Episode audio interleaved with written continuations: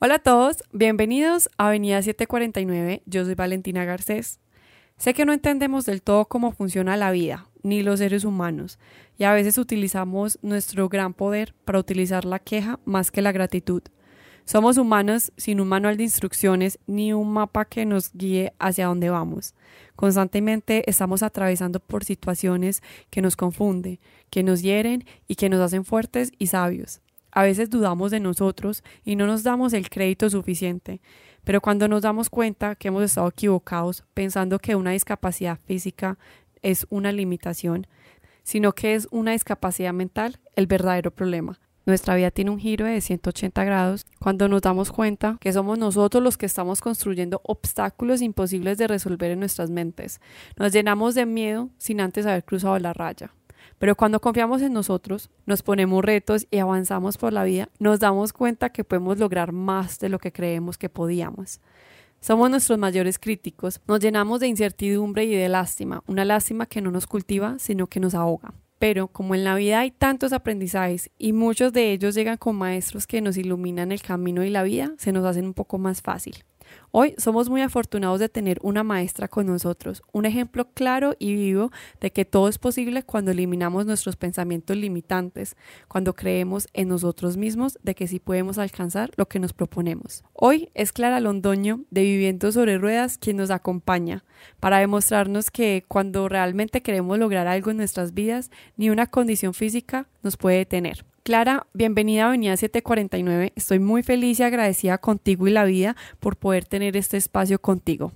Hola, Vale, mil gracias a ti por invitarme, súper chévere. Espero, eh, bueno, poder contarles mi historia y poder aportar de pronto a la vida de alguien. No, claro que sí, tenlo por seguro. Tenlo por seguro porque tu historia siempre inspira y motiva a las personas y es una gran, gran historia llena de mucho amor y aprendizajes. Clarita, la típica pregunta que siempre hago al inicio, aunque suene simple, para mí es un abrir de puertas inmenso a tu mundo. ¿Quién es Clarita? Y así las personas se pueden empezar a enamorar desde un principio de ti y de tu historia. Ay, Clara. Clara es un, ser humano, un ser humano lleno de, de aprendizajes, como todos los que estamos aquí. Eh, yo nací con una condición especial, digámoslo así, que es con espina bífida, entonces eh, tengo pues como una discapacidad de movilidad y bueno, pues eso me ha llevado a, que Clara sea una persona con un montón de aprendizajes y, y cosas de pronto que muchas veces quiere compartir bueno, esa soy yo como en resumen. Así es, nadie puede negar que no ha tenido que pasar por obstáculos o circunstancias donde le tocó ser fuerte y aprender. Pero bueno, somos personas valientes y fuertes y muy sabias gracias a los obstáculos que nos ha presentado la vida.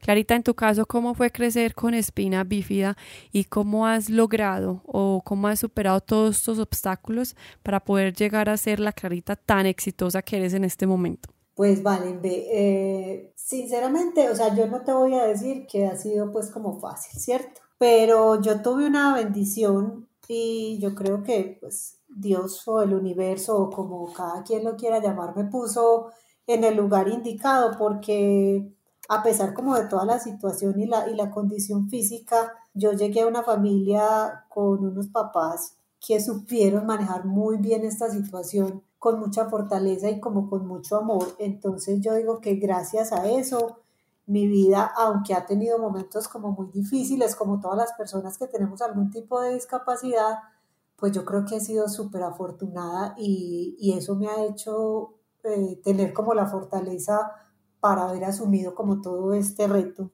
Me encanta escuchar esto, Clarita, y me llena de felicidad, porque cuando uno tiene un obstáculo o una dificultad, siempre es muy bueno que alguien esté dispuesto a ayudarlo a uno cuando uno más lo necesita. Y en este caso, pues tu familia desde el principio te brindaron ese apoyo incondicional que necesitabas. Entonces me imagino que la aventura fue desde el principio con todos y siento que con ellos aprendiste muchas cosas que no te limitaron, al contrario, te impulsaron más a que explotaras todas las capacidades que tenías y no a limitarte. Pues bien, Valen, yo siempre he sido como desde muy chiquita, yo creo que eso pues me lo enseñó mi papá, que fue como el, el motor y el que siempre estuvo ahí como tratando de que yo saliera pues adelante e hiciera mi vida lo más normal posible, si podríamos decirlo así. Yo siempre he sido como de muchos retos, a mí me encanta retarme a mí misma. Por ejemplo, a mí siempre me han gustado muchísimo los caballos, desde muy chiquita y a mi papá también, entonces yo un día dije yo quiero montar a caballo. Entonces la gente era como, pero pero pues Clara, pero ¿cómo? Es que no podés, y es que yo decía, no, yo sí puedo. Entonces he tenido un súper cómplice que siempre ha sido mi papá y yo siempre le digo, quiero hacer esto y entre los dos nos proponemos y lo logramos. Entonces yo creo que para mí eso ha sido una bendición y es que me encanta retarme, me encanta ver hasta dónde puedo llegar y me encanta hacer como lo que todo el mundo hace y tampoco tengo problemas si hay algo que no puedo hacer, pues no, simplemente no, no me da y punto. Es que sí tendríamos que ser todos, retarnos porque nunca sabemos las capacidades que tenemos hasta que lo intentamos y nos sorprendemos nosotros mismos porque nos damos cuenta de que nos estábamos dando poco créditos a nosotros. Pero sabes que, Clarita, al escucharte también siento que no a veces no es tanto la capacidad física que uno tiene, sino la capacidad mental, porque aquí viene mucho ese poder que pocas veces utilizamos y cuando tenemos la capacidad mental fuerte, hay muchas cosas que le dábamos el título imposible que se vuelven posibles. Total, es que eh, yo creo que la discapacidad no es un tema físico, yo creo que la discapacidad es un tema mental y veo, por ejemplo, a veces muchas personas que digamos que físicamente no tienen ningún tipo de limitación, pero su limitación está en la mente. Entonces, yo creo que el tema físico es una condición diferente, o sea, que me hace ser diferente visualmente a otras personas, pero no es una condición limitante si la mente es capaz de llegar donde quiere. Es que si nos ponemos a pensar y analizar esas palabras que nos acabas de decir, la vida todos los días nos lo dice. Y no solamente nos lo dice, no lo demuestra. Pero tenemos que pasar por ciertas circunstancias para poder aprender de esto y es la vida quien nos enseña todos los días, a cada instante, que el poder está en nuestra mente, porque los obstáculos muchas veces ni siquiera están en el mundo físico, sino que son limitaciones que nuestra propia mente hace. Ah, total, total, eso porque es que uno, uno puede elegir, o sea, yo muchas veces he dicho, yo pude elegir compadecerme y haberme quedado simplemente en una cama o en una silla de ruedas y en mi casa y no haber hecho nada con mi vida, igual estaría bien y pues si en mi casa hubiese tenido todo. Pero la decisión que yo tomé fue que esta fue la vida, este es el reto que me mandaron a vivir, este es el aprendizaje que vine a vivir, bueno, entonces ¿cómo lo quiero tomar? ¿Cómo quiero vivir esa vida? ¿Quiero que esa vida se desperdicie y, pase como si nada? ¿O quiero que esa vida sirva para algo? Entonces yo creo que esa es una decisión que, que siempre tomé. Así es, es que todos los días estamos tomando decisiones que van a definir el rumbo de nuestras vidas. O tomamos la decisión de ir por nuestros sueños o nos echamos al dolor y a la pena en nuestra cama y nuestra casa y no logramos nada. Pero siento que muchas veces tampoco es la vida que nos referimos como qué queremos hacer con la vida de nosotros, sino también cómo somos como nosotros como personas. Y a veces nos damos muy duro, tanto en el cuerpo como en la mente. Y yo siento que es un tema que siempre está pendiente de criticar nuestras vidas y nuestros cuerpos.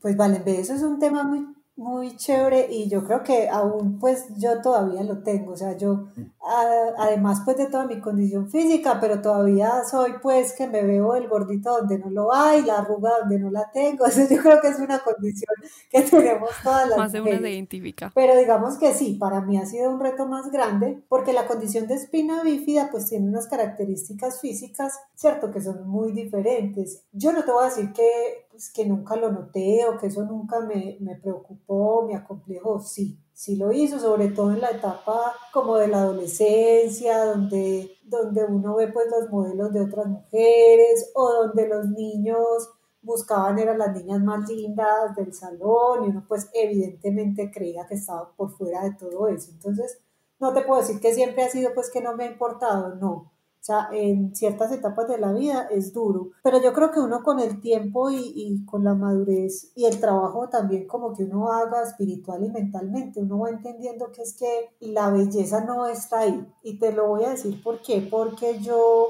cuando estaba en la adolescencia, como te digo que fue una época difícil para mí por esta condición física, yo pensé muchísimas veces que yo pues nunca iba a tener una pareja. Yo me veía sola, sola, no, o sea, como que eso no era para mí, porque a mí pues quién, a quién le iba yo a gustar así. Y te digo que la vida es maravillosa y Dios es maravilloso y, y Él tiene como un plan perfecto ya para cada uno de nosotros. Y a pesar de toda esa condición física, de, tantas cosas, yo te digo que a mí a la vida me llegó un hombre que yo digo que él es mi ángel, o sea, mi Dios me mandó un ángel, es un hombre maravilloso que yo creo que él me ve divina, perfecta, o sea, él no, no ve esa parte física, sino que ve lo que realmente somos como, como mujeres y como seres humanos. Es que la belleza va mucho más allá del tema físico. Sí, obviamente es importante y todas nos preocupamos por eso. Si realmente alguien se enamora de ti es por lo que tú eres como ser humano. Eso es realmente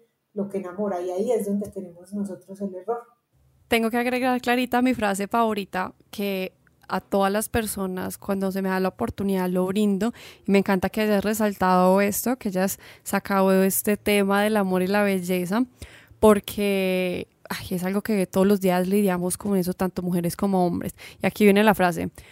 El físico atrae, pero no es por lo que tú te quedas. Sí, las personas pueden ser atractivas, muy bonitas, pero realmente cuando quieres conocer el amor, ahí es cuando uno sabe y siente que uno se tiene que fijar, ese es en ese corazón, en ese ser que brilla y esa alma, porque el resto simplemente es algo físico que se acaba con el tiempo, a diferencia del amor que perdura para siempre. Total, totalmente de acuerdo. Es más, te voy a decir, yo con mi esposo aprendí realmente lo que es el amor. Eso, ah, para mí, él vino a enseñarme eso, como el amor incondicional, desinteresado, entregado. Entonces, cada persona que le llega a uno a la vida, como que le enseña y le aporta algo ay, no más de uno debe estar como yo, como que es eso tan hermoso como Clara se expresa de su esposo. Realmente es muy bonito cuando uno tiene a alguien así en la vida de la cual uno se sienta orgullosa y que uno admire con tanto amor, porque sabe que también le está brindando a uno algo tan mágico, en este caso como el amor. Y lo más bonito de todo, Clarita, es que las personas que llegan a nuestras vidas a enseñarnos esta magia, este sentimiento tan hermoso del amor, no muchas veces tienen que estar pasando por nuestras situaciones, ya que somos un complemento que nos acompañamos en la vida, pero cada uno lleva un propósito que tiene que solucionar por su propia cuenta. Me gustaría preguntarte si tu esposo también tiene alguna condición como tú, porque la forma en que tú te expresas de él es como si entendiera a la perfección todos estos temas. No, mira, qué tan particular. Digamos que para mí ha sido todo, todo completamente diferente. Yo, mi núcleo cercano y de amigos, que como en general mi entorno, no tengo a nadie que tenga una discapacidad, nadie cercano. Inclusive uno de mis proyectos es precisamente poder como, como entrar a ese entorno donde, donde hay más personas con esta misma discapacidad y como poder aportar y y también aprender muchísimo, porque en mi entorno cercano no lo he tenido. Qué bueno que tengas también la posibilidad de poder conocer las dos partes y que ese proyecto que vayas a realizar vaya a inspirar a muchas personas, porque me imagino que tienes muchísimas historias que has recolectado durante tu vida que serían perfectas para poder compartir con los demás. Ah, vale, pues tengo infinitas, tengo muchísimas historias que contar, cosas muy chéveres, pues mira, hay algo importante que a mí me gustaría resaltar y es que yo no sé si las personas que de pronto venimos al mundo con alguna condición, digámoslo así, diferente, empezamos de pronto a desarrollar muchas veces como cierta sensibilidad a buscar más como el sentido de, de la vida y del por qué o para qué venimos así. Yo desde hace mucho tiempo vengo como buscando ese sentido. Bueno, soy muy creyente pues como en Dios, en los ángeles, en todo este tema y le pregunto mucho a él todo el tiempo y a los ángeles y he venido descubriendo y te voy a contar un suceso muy particular que me pareció muy bonito, que siempre lo tengo como muy presente y es que yo en esta búsqueda he ido a muchas partes y he buscado de mucho, al principio buscaba como de religión, después me di cuenta que el tema no era tan como religioso, sino más, más de una conexión mía con, con él. Y cuando estuve, digamos, como más metida en ese tema religioso, a mí siempre me decían que las personas que veníamos con una discapacidad o una condición diferente, eso era como un castigo. Y yo decía, yo no, no, esto no puede, a mí esto no me cuadra, o sea, un castigo como un castigo de qué, por qué. O sea, no es, no es el Dios en el, que yo, en el que yo creo y el que yo creo conocer. Entonces nunca como que me quedé con eso. Ahí estuve pues como muchos años siempre pensando que había sido como un castigo, no hacia mí, sino entonces hacia mis papás o si era un tema familiar. Le busqué por todos lados hasta que un día me senté toda una mañana a hablar con Dios y yo le decía, bueno, no, esto no puede ser, tiene que haber algo más yo siento que es que yo no estoy haciendo lo que yo vine a hacer aquí a este mundo. o sea, esto tiene que tener algún propósito diferente. Bueno, y hablé mucho con él toda esa mañana y algo en mi mente, pues yo no te sé explicar, pero una voz, algo, a veces es difícil como tratar estos temas, pero algo a mi mente llegó que me dijo, abre la Biblia, yo abre la Biblia, yo pues la Biblia no, no la leo, no tengo ni idea. Y justamente la abrí en un pasaje de Juan que decía, no me lo sé pues exactamente, pero más o menos decía como que las personas que veníamos con alguna eh, discapacidad o diferencia al mundo no era un castigo, sino que era para mostrar la grandeza de Dios en todos nosotros. A mí eso siempre me impactó porque yo le estaba haciendo esa pregunta y él me dio la respuesta perfecta y exacta. a partir de ese momento yo como que pude entender que es que esto no es una cosa para avergonzarse, para sentirse mal, como nos lo ha hecho creer pues como la cultura, sino todo lo contrario. Esto, pues yo lo digo así, para mí es una bendición el poder haber venido a este mundo con una diferencia, a mostrar que se pueden hacer tantas cosas, que se puede aportar tanto, lo que tú me decías ahorita, que la belleza es de formas muy diferentes, o sea, tantas cosas bonitas que hay que mostrar. A mí eso, eh, te digo que siempre me, me impactó esa respuesta que yo encontré en ese momento. Me encantó tu historia, muchas gracias por compartirla. Y lo que te decía ahorita, la vida siempre está constantemente hablándonos, mandándonos señales, mandándonos situaciones para que siempre seamos mejores personas y podamos salir adelante. Pero aquí lo que más me gusta de tu historia es que tú hiciste las preguntas, pero también estabas dispuesta a que te llegaran las respuestas y te llegó justamente en el momento que más lo necesitabas.